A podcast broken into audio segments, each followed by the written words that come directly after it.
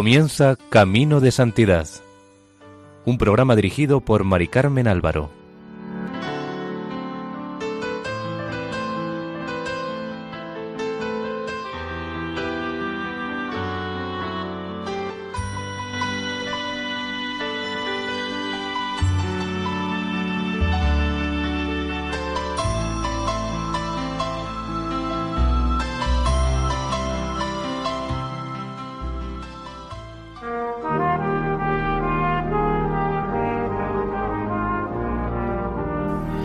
Bienvenidos a Camino de Santidad, un programa elaborado por el equipo de Radio María en Castellón, Nuestra Señora de Lledó. Les ofrecemos seguidamente el capítulo segundo y último dedicado a la vida de San Óscar Arnulfo Romero. Cuando Monseñor Romero vio la realidad de su país y decidió tomar parte por los pobres y los perseguidos injustamente, los que antes eran sus enemigos, la izquierda política por un lado y por otro la izquierda eclesiástica, como los jesuitas y algunos obispos, se convirtieron de pronto en sus amigos y aliados, y por el contrario, los que antes eran sus amigos, la derecha política y la derecha eclesiástica, representada por el nuncio y por la gran mayoría de prelados, pasaron a ser ahora sus enemigos. El nuncio y el cardenal guatemalteco, Casariego, se arrepintieron de haberlo recomendado para arzobispo y enviaron a Roma informes contra él.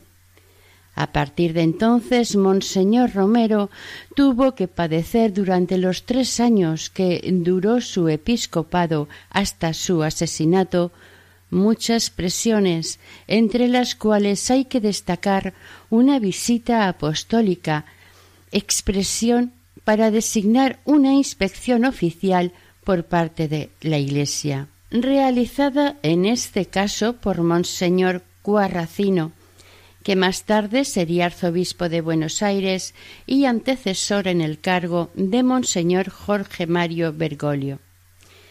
Monseñor Cuarracino informó muy negativamente sobre Monseñor Romero y recomendó que se nombrara un administrador apostólico o sede plena en San Salvador, lo que hubiera significado básicamente desautorizar por completo al arzobispo Romero y privarle de cualquier poder efectivo en su cargo. Cuando el general Carlos Humberto Romero tomó posesión de la presidencia de la República de El Salvador, Monseñor Romero se negó a asistir a dicha toma porque aún no había sido aclarado el asesinato del padre Rutilio. Esto ayudó a aumentar su aislamiento tanto en el interior de la Iglesia salvadoreña como en otras instituciones poderosas del país.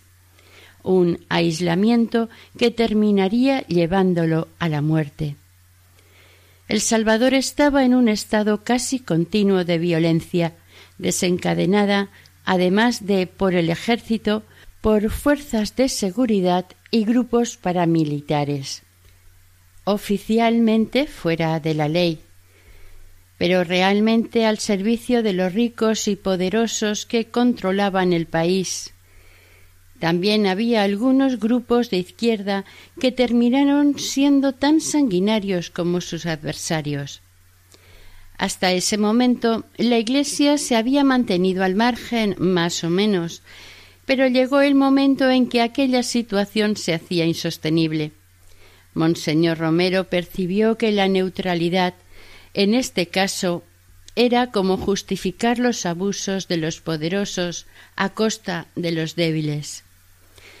El ejército oprimía a la población en todo el país, apoyado por el partido que estaba en el poder, y ni siquiera respetaba el carácter sagrado de las iglesias, que eran frecuentemente profanadas sin respeto alguno, como demuestra el caso de Aguilares, la parroquia del padre Rutilio, en la que más de doscientos fieles fueron asesinados sin piedad y las hostias consagradas fueron pisoteadas por los soldados.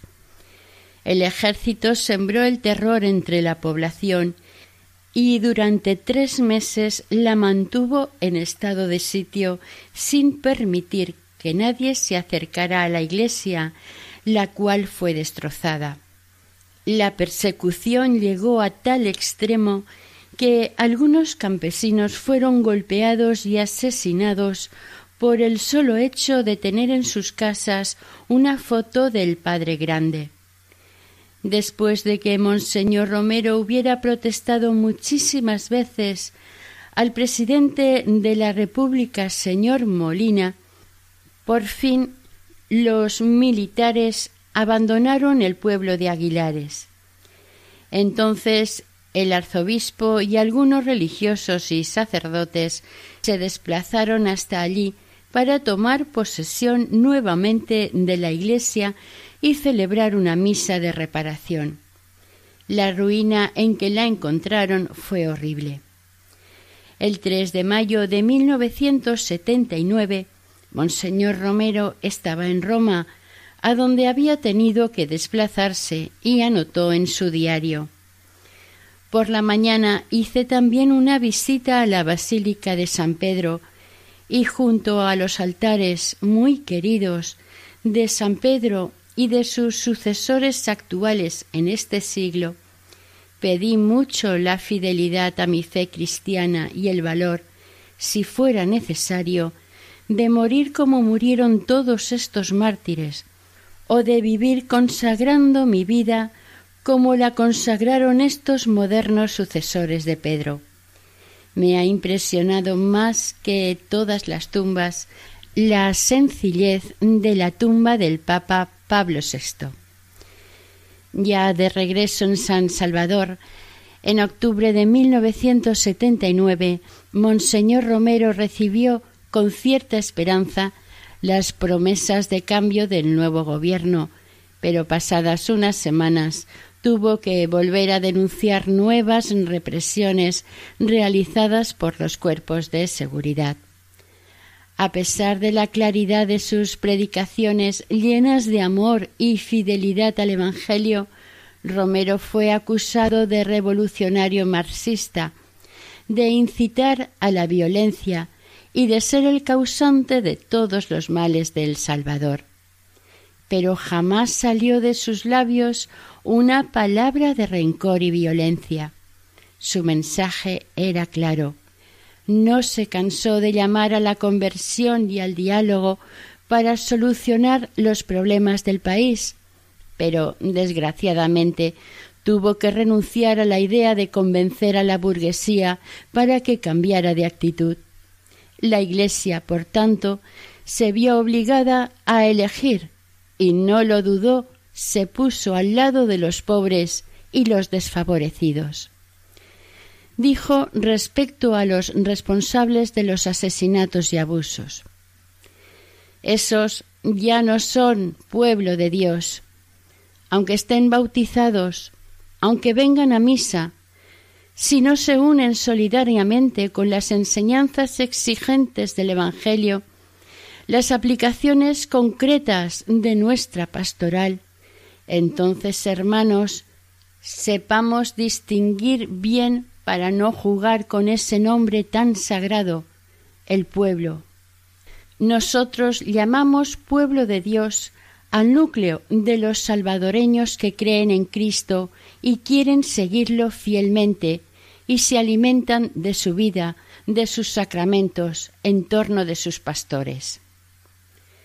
Queda claro que no era la clase social la que hacía que alguien formara parte del pueblo de Dios, sino el deseo de seguir a Cristo con hechos, no sólo con prácticas externas. Quien no estuviera dispuesto a convertirse se apartaba él mismo del pueblo de Dios. Para Romero no se trataba de una cuestión de clase, sino de fe. La radio diocesana Isaacs pasó a ser un instrumento de verdad y de justicia, aun a costa de correr grandes riesgos. De hecho, la emisora acabó siendo volada. Sus homilías eran retransmitidas, además de en domingo, varias veces entre semana y hacía comentarios y entrevistas.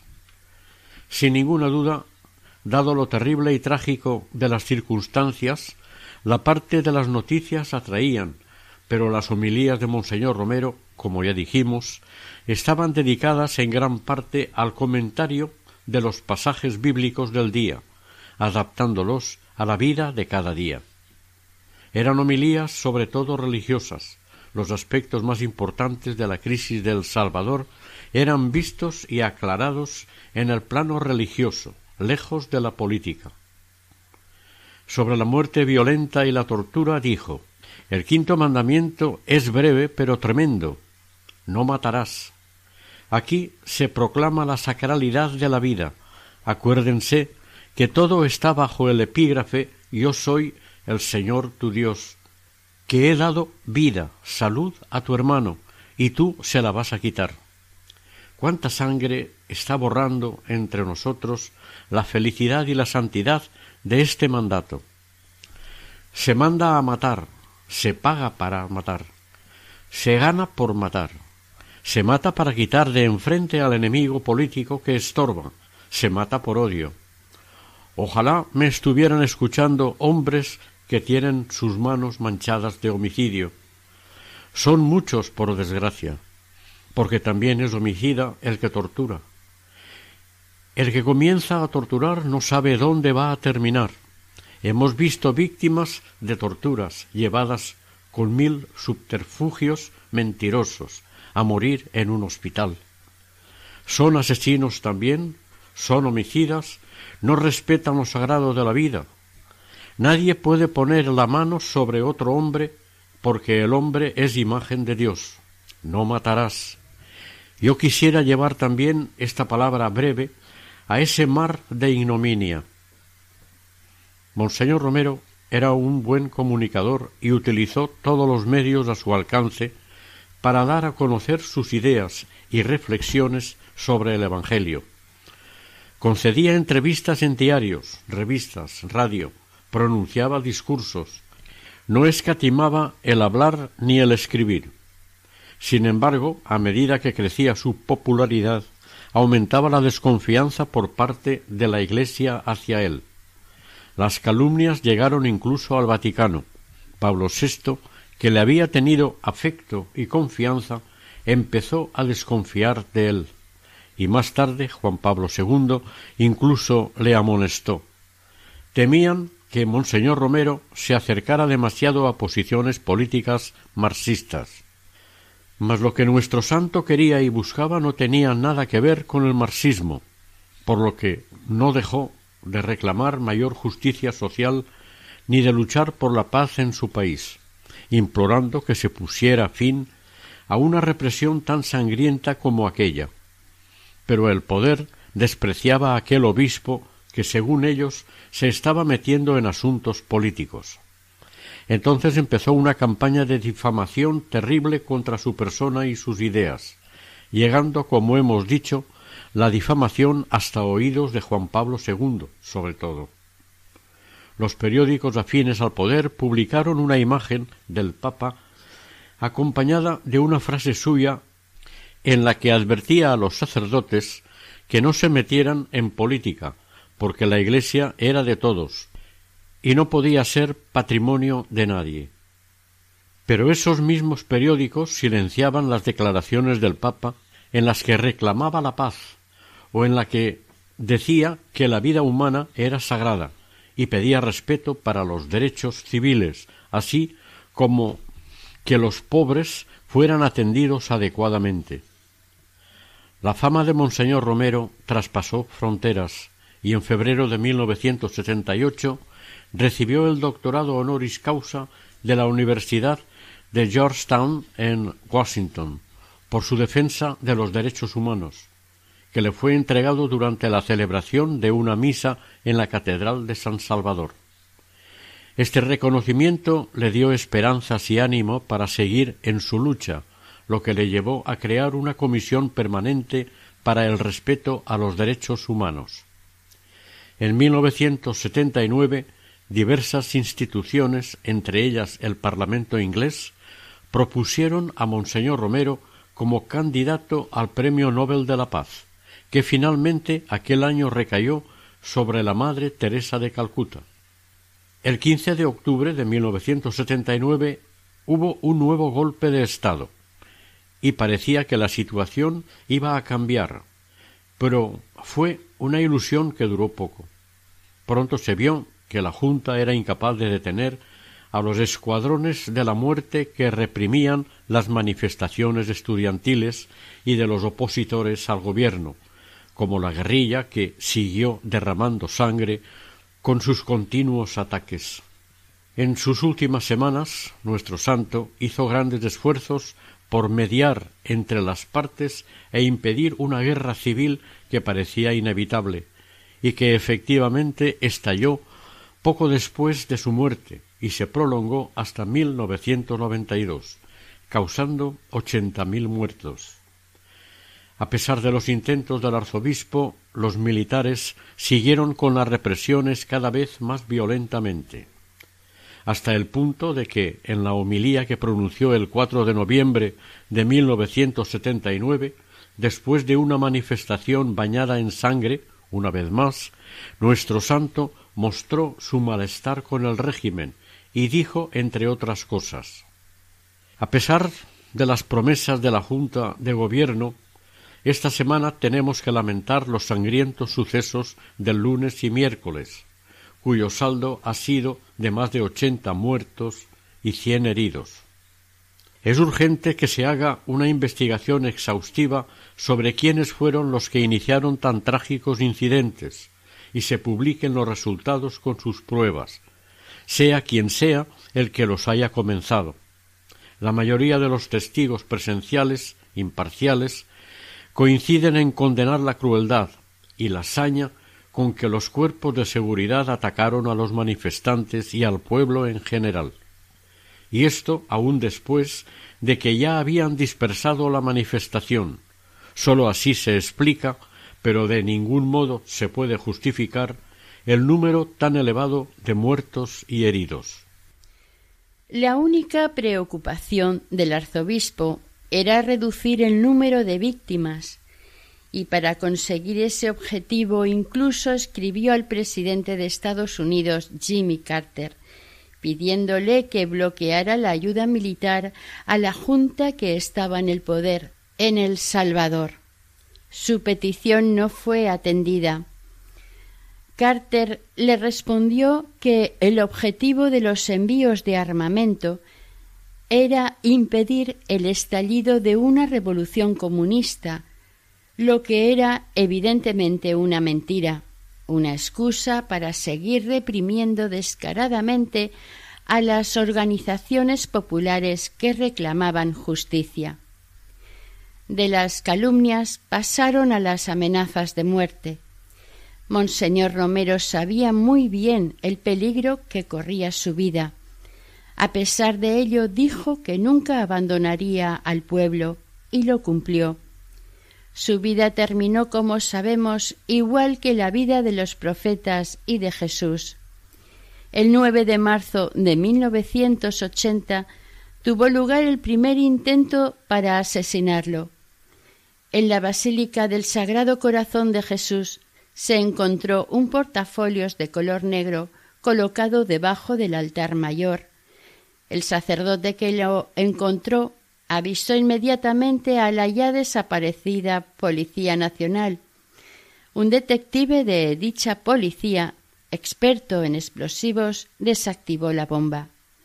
Esta estaba compuesta de un interruptor y un radiotransmisor conectado a tres baterías de 1,5 voltios que activarían dos detonadores eléctricos accionados por control remoto. El explosivo constaba de 72 candelas de dinamita comercial. Según se pudo investigar, la bomba se iba a accionar en el momento en que Monseñor Óscar Romero estuviera oficiando la misa en memoria de Mario Zamora Rivas, ex procurador general y ex secretario general del Partido Demócrata Cristiano, que había sido asesinado el día 23 de febrero de 1980 en su propia casa, mientras tenía lugar una fiesta familiar. La Fiscalía General de la República no hizo ninguna investigación del caso.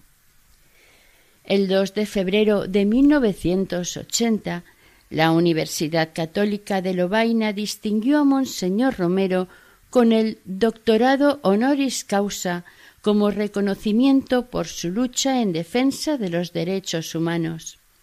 Con este motivo, nuestro santo pronunció un discurso considerado como su testamento profético del que entresacamos algunos párrafos.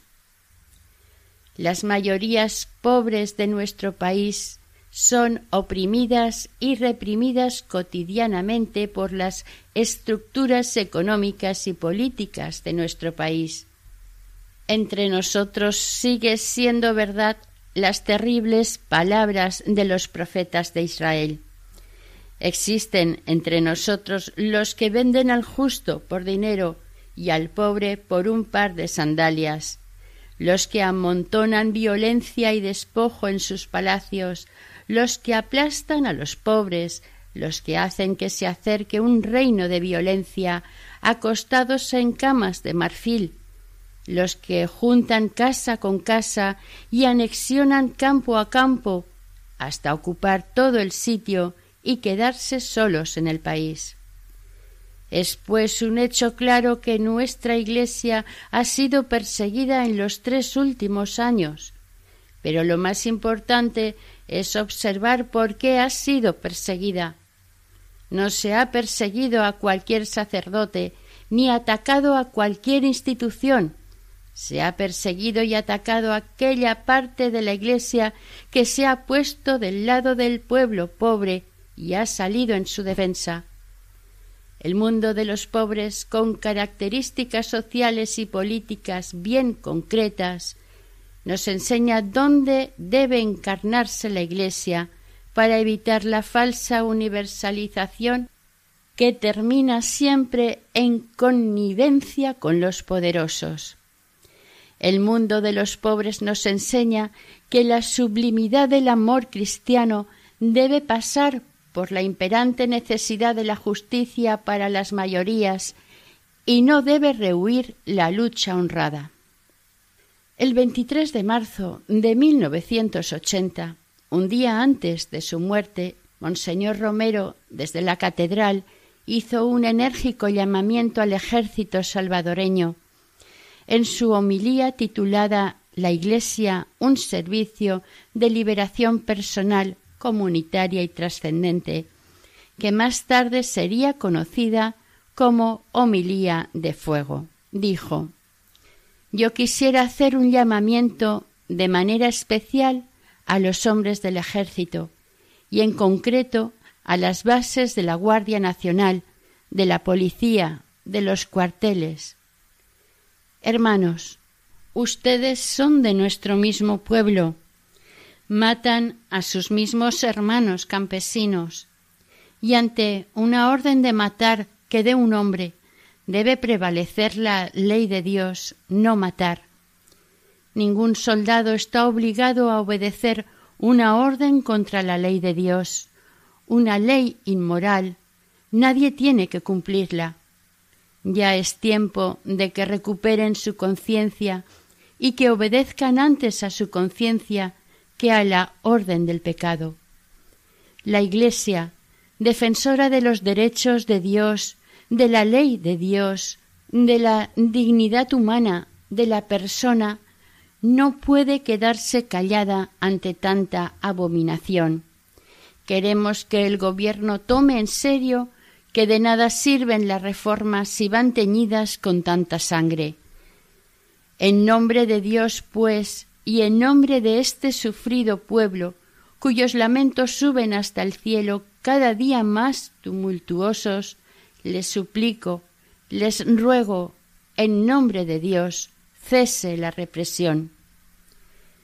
El último día de su vida, el 24 de marzo de 1980, lo pasó Monseñor Romero en un retiro organizado por el Opus Dei. Mensualmente amigos suyos sacerdotes, dirigidos por Monseñor Fernando Sáenz Lacalle, daban retiros. En ese día meditaron sobre el sacerdocio. Ese día, lunes 24 de marzo, aproximadamente a las seis y media de la tarde, fue asesinado cuando oficiaba una misa en la capilla del Hospital Divina Providencia, en la colonia Miramonte de San Salvador. La puerta de la capilla estaba abierta, como siempre. Un disparo hecho por un francotirador desde un coche con capota de color rojo impactó en su corazón momentos antes de la consagración. Monseñor tenía sesenta y dos años. Estaba celebrando una misa fúnebre en honor de doña Sarita, que pertenecía a la familia propietaria del periódico El Independiente, el único que no estaba vendido al gobierno. Además de los familiares y amigos de la difunta, la capilla estaba llena de pacientes del hospital, enfermos terminales de cáncer. A Monseñor Romero le aconsejaron que no celebrara esa ceremonia, ya que había sido anunciada en la prensa y si alguien quería atentar contra su vida, sabía bien dónde encontrarlo. Además, había tenido un día agotador lleno de compromisos. En un principio, Romero parecía aceptar la idea de ceder el puesto a su secretario, Jesús Delgado, pero al final cambió de opinión. En la humilía recordó que la certeza de la vida ultraterrena no debía apartarnos del trabajo para un mundo mejor, puesto que de nada le servía al hombre ganar el mundo entero si se perdía a sí mismo. Terminó la humilía con una frase estremecedora refiriéndose a la Eucaristía, que presagiaba lo que iba a suceder enseguida. Que este cuerpo inmolado y esta sangre sacrificada por los hombres nos alimente también para dar nuestro cuerpo y nuestra sangre al sufrimiento y al dolor, como Cristo, no para sí, sino para dar conceptos de justicia y de paz a nuestro pueblo.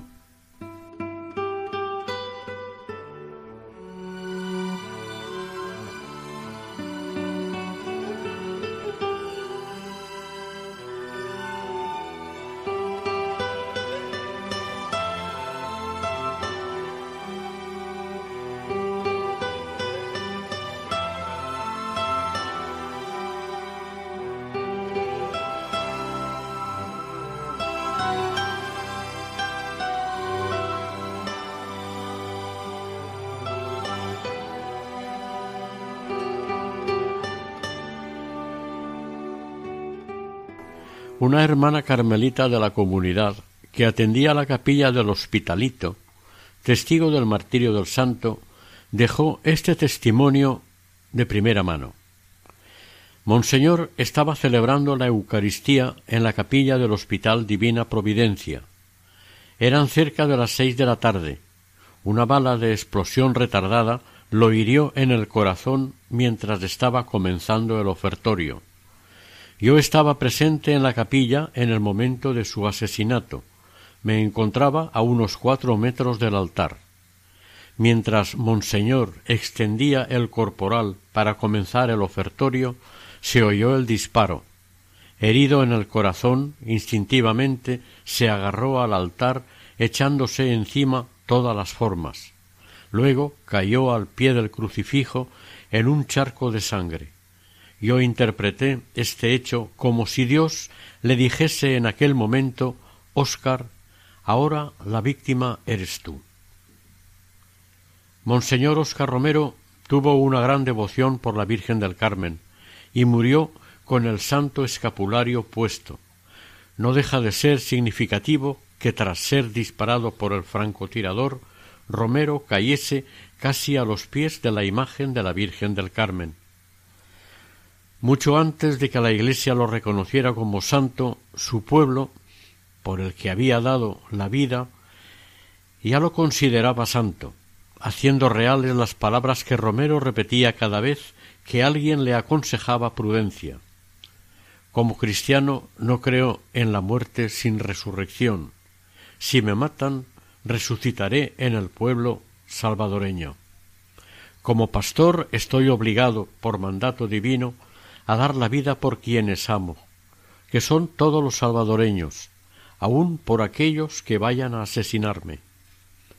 El martirio es una gracia de Dios que no creo merecer, pero si Dios acepta el sacrificio de mi vida, que mi sangre sea semilla de libertad y señal de que la esperanza será pronto una realidad. Puede usted decir, si llegasen a matarme, que perdono y bendigo a quienes lo hagan. Ojalá se convencieran de que perderán su tiempo. Un obispo morirá, pero la Iglesia de Dios, que es el pueblo, no perecerá jamás. A su funeral, el 30 de marzo, asistieron unas cien mil personas. Este tuvo lugar en la plaza cívica frente a la catedral. Los actos litúrgicos se interrumpieron a causa de la detonación de una bomba, seguida de disparos y varias explosiones más. El pánico se apoderó de la multitud con la consiguiente dispersión, atropellos, heridos y muertos, por lo que fue enterrado apresuradamente. Sus restos mortales descansan en la cripta de la Catedral Metropolitana de San Salvador, justo debajo del altar mayor del templo, dentro de un mausoleo que lleva su nombre. El monumento fúnebre es una estructura de bronce que representa el cuerpo de Monseñor Romero rodeado de cuatro ángeles que simbolizan los cuatro evangelios, haciendo referencia al hecho de que el arzobispo comenzaba siempre sus apasionadas homilías con una frase de las Escrituras. Los cuatro ángeles forman una especie de sudario sostenido por los evangelios bajo el que yace la figura del cadáver de Romero. La herida sobre el pecho del arzobispo se representa en forma de cruz, con lo que el artista quiere representar el paralelismo del martirio de Monseñor Romero con el de Cristo. Sobre la lápida está escrito su lema episcopal Sentir con la Iglesia. Fue donado por la comunidad de San Egidio, cuyo consejero eclesiástico es Monseñor Vincenzo Paglia, postulador oficial de la causa de beatificación, y fue elaborado por el artista italiano Paolo Borgi. La cripta ha sido visitada por reconocidas personalidades como Juan Pablo II y Barack Obama. A menudo se le acusó de hacer política en vez de ocuparse de la fe. Pero lo que hizo fue simplemente recordar que no había hombres de primera y de segunda clase. Para ello no dudó en nombrar cada domingo, desde el púlpito y durante la homilía, a los fallecidos y desaparecidos durante la semana, víctimas de la violencia del Estado. Tampoco dudó en no asistir a ceremonias públicas en las que había políticos presentes y finalmente no dudó en llamar a todos a la conversión y recordar que declararse cristiano significaba comportarse de manera coherente con la propia fe. Todo esto hacía que los políticos se sintieran atacados, sin duda porque no tenían la conciencia limpia. El centro de su predicación, de hecho, consistía en afirmar que nada era más importante que la vida humana, y su legado hacía constante referencia a la conversión del corazón. No estaba contra los hombres del ejército, sino que les pedía, les apremiaba a convertirse, no podían ser cristianos y seguir actuando como verdugos. Según Monseñor Romero, la Iglesia era algo muy distinto de la política y de los partidos, pero en ocasiones sus caminos y sus objetivos se cruzaban. Así lo hizo constar en su diario, en la época en que empezaba su mandato como obispo.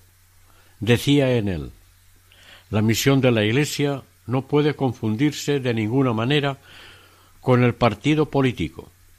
Aunque busquen a veces objetivos parecidos, como es la justicia social y la participación en política de todos los ciudadanos. Treinta y un años después del asesinato se conoció el nombre del asesino de Romero. Fue Marino Samayor Acosta, un subsargento de la sección segunda de la extinta Guardia Nacional y miembro del equipo de seguridad del expresidente de la República, quien manifestó que la orden para cometer el crimen la recibió del mayor Roberto Daubuisson, creador de los escuadrones de la muerte y fundador del partido Arena, y del coronel Arturo Armando Molina, anteriormente amigo suyo. Marino Samayor, al parecer, recibió ciento catorce dólares por el asesinato. Marisa Daubuisson, hermana de Roberto Daubuisson, pero de ideas totalmente contrarias a las de su hermano, creó años más tarde la fundación que promovió la beatificación de nuestro santo. El 24 de marzo de 1990 se inició la causa de canonización de Monseñor Romero.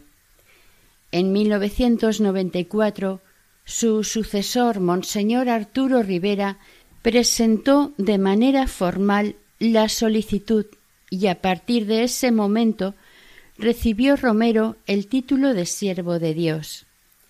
El proceso diocesano concluyó el 1 de noviembre de 1996 y el 4 de julio de 1997 la Santa Sede aceptó la causa como válida. La causa fue elevada a la Congregación para las Causas de los Santos en el Vaticano, la cual en el 2000 la transfirió a la Congregación para la Doctrina de la Fe, dirigida entonces por el cardenal Joseph Ratzinger, futuro Papa Benedicto XVI, para que analizara a fondo los escritos y homilías de Monseñor Romero.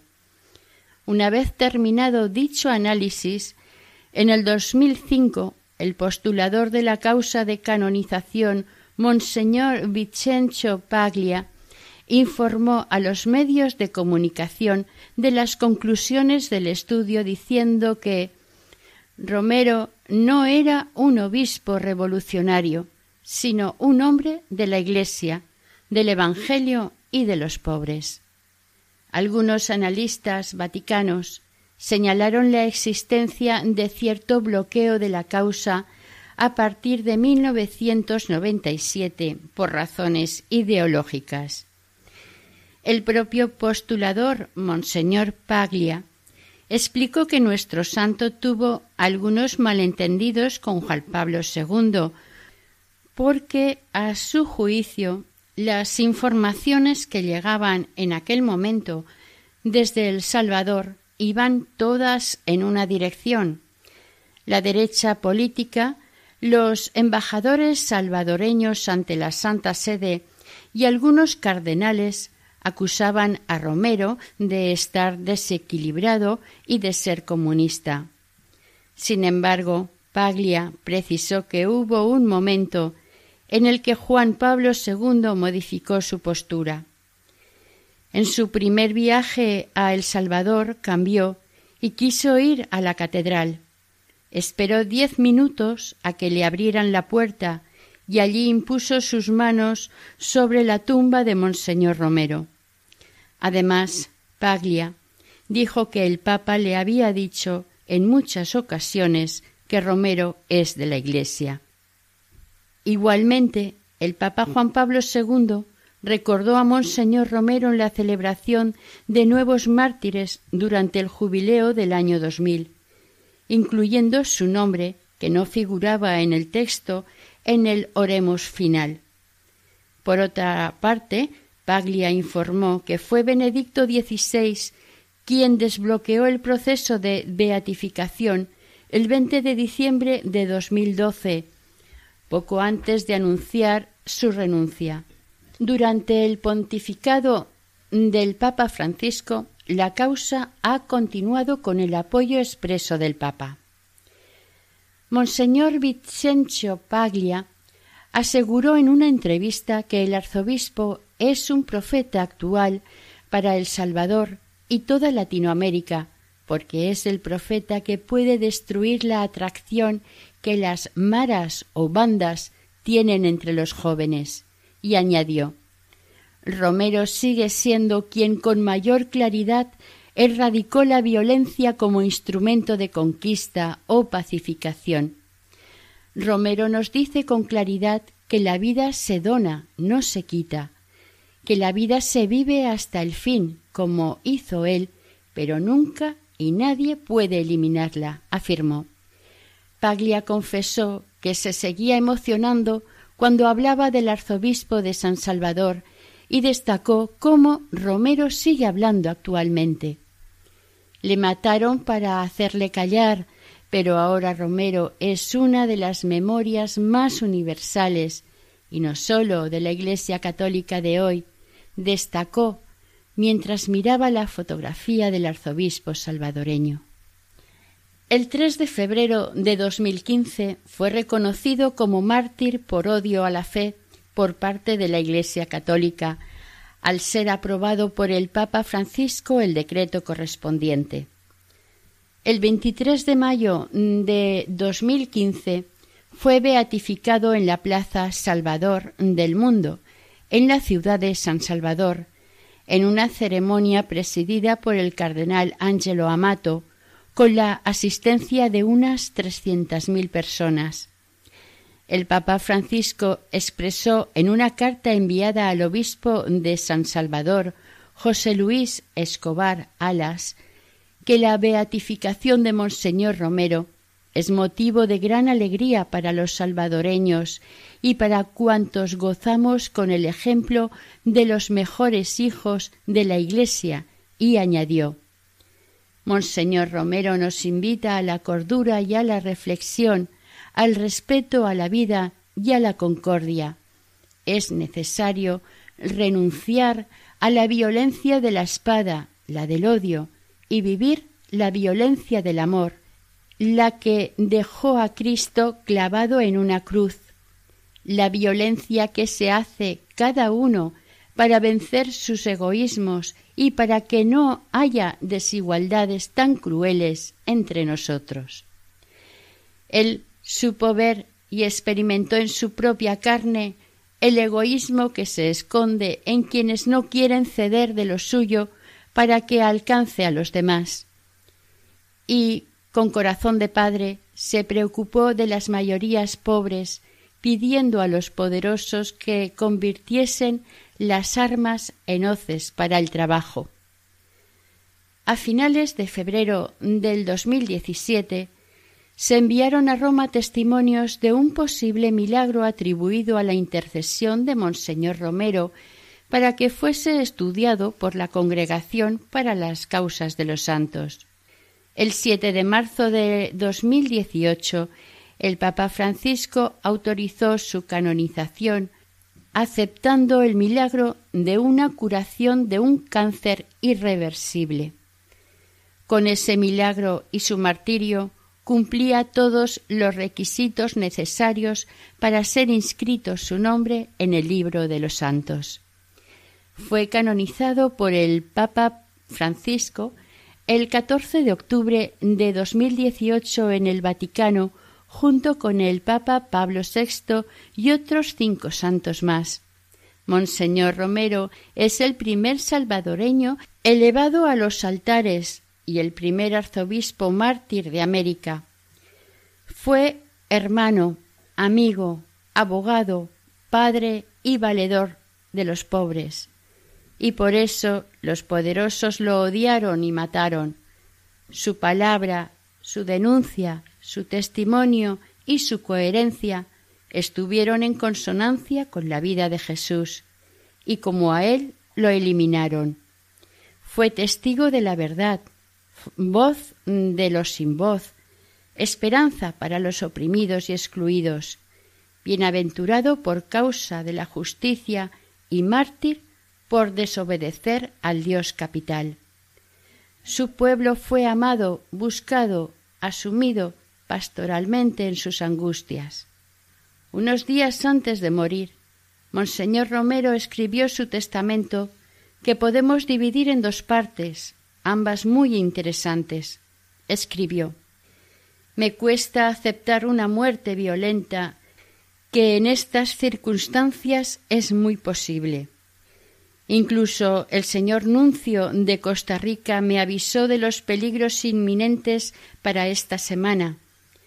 El padre, se refiere al padre Ascue, su director espiritual, me dio ánimo, diciéndome que mi disposición debe ser la de dar mi vida por Dios, cualquiera sea el fin de la misma. Las circunstancias desconocidas se vivirán con la gracia de Dios. Él asistió a los mártires y si es necesario, lo sentiré muy cerca al entregarle mi último suspiro. Pero más valioso que el momento de morir es entregarle toda la vida y vivir para él. Renuevo así mi consagración al corazón de Jesús, que siempre ha sido fuente de inspiración y de alegría cristiana en mi vida, y confío también a su providencia amorosa toda mi vida, y acepto con fe en él mi muerte, por muy difícil que sea. No quiero darle una intención como quisiera, por la paz de mi país y por el florecimiento de nuestra Iglesia, porque el Sagrado Corazón de Cristo sabrá darle el destino que quiera. Me basta, para estar feliz y confiado, saber con seguridad que en Él está mi vida y mi esperanza, y no quedaré confundido, y otros proseguirán con más sabiduría y santidad los trabajos de la Iglesia y de la patria. El biógrafo de Monseñor Romero, James R. Brockman, sacerdote jesuita, dijo que todas las pruebas disponibles indican que continuó su búsqueda de la santidad hasta el final de su vida, pero también maduró en esta búsqueda. Según este autor, el camino espiritual de Romero tenía varias características, entre ellas el amor a la Iglesia de Roma, demostrado en su lema episcopal Sentir con la Iglesia, frase que sacó de los ejercicios espirituales de San Ignacio. Solía hacer examen de conciencia con mucha profundidad. Tenía una piedad sincera, mortificación y penitencia cumpliendo con sus deberes, entre otras cosas. Protegía su castidad, se sometió siempre a una dirección espiritual. Era uno con la Iglesia encarnada en su pueblo que necesitaba liberación, entusiasmo por la oración contemplativa y encontrar a Dios en los demás, fidelidad a la voluntad de Dios, ofrecimiento a Jesucristo. Romero se dirigía cada semana espiritualmente con un sacerdote del Opus Dei y en 1975 escribió apoyando la causa de canonización del fundador del Opus Dei, Monseñor Escribá de Balaguer. Diría Personalmente debo gratitud profunda a los sacerdotes de la obra, a quienes he confiado con mucha satisfacción la dirección espiritual de mi vida y de otros sacerdotes. Además de en la Iglesia católica, San Óscar Romero es venerado por la Iglesia anglicana, la cual lo ha incluido en su santoral y es uno de los diez mártires del siglo XX, representados en las estatuas de la Abadía de Westminster en Londres. Además de los honores recibidos como doctor honoris causa de la Universidad de Lovaina en Bélgica y de la de Washington en Estados Unidos, Monseñor Romero, en 1970 fue declarado ciudadano ilustre de la Municipalidad de Ciudad Barrios. En 1980 fue nombrado doctor honoris causa de la Universidad de El Salvador y doctor honoris causa de la Universidad Centroamericana José Simeón Cañas de El Salvador. En el año 2000 fue nombrado hijo meritísimo post-mortem de la Asamblea Legislativa de la República del Salvador y en su honor se instauró por la Asamblea Legislativa de la República del Salvador el Día Nacional de Monseñor Óscar Arnulfo Romero cada 24 de marzo.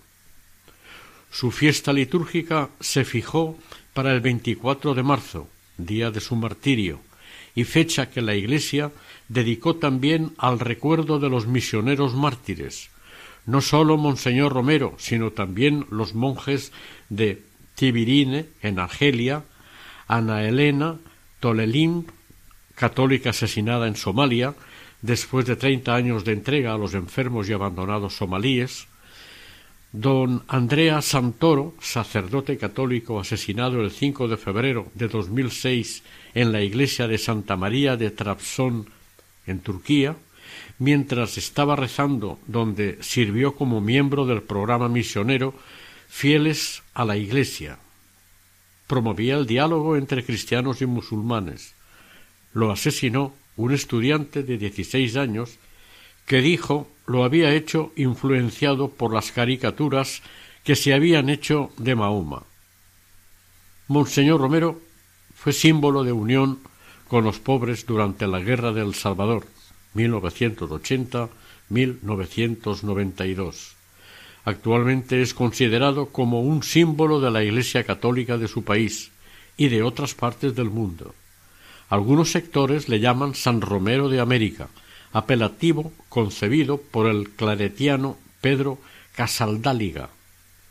El nombre de Monseñor Romero figura también en el calendario de los santos luteranos, además de en el católico. Por tanto, es venerado por católicos, anglicanos y luteranos. Desde 2014 es patrón de Caritas Internationalis junto con San Martín de Porres y la Madre Teresa de Calcuta.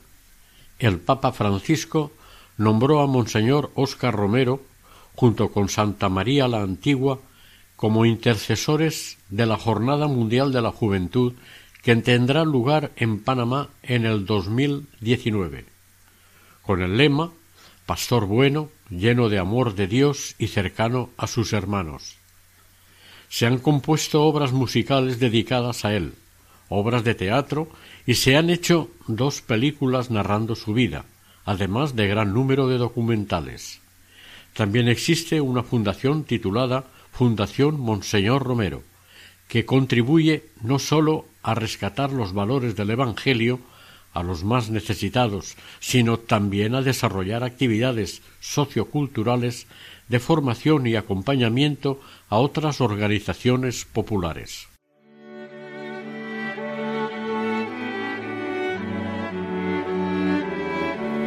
Oración.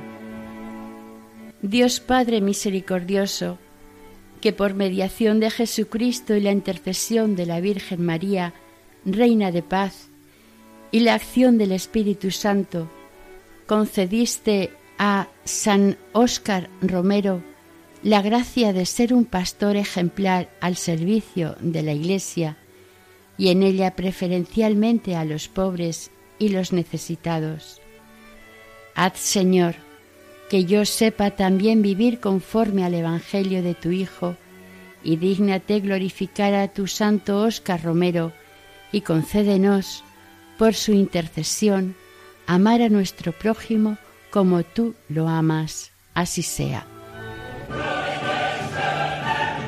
Finalizamos aquí el segundo y último capítulo dedicado a la vida y obra del salvadoreño San Óscar Arnulfo Romero. Deseamos que el Señor y la Virgen nos acompañen.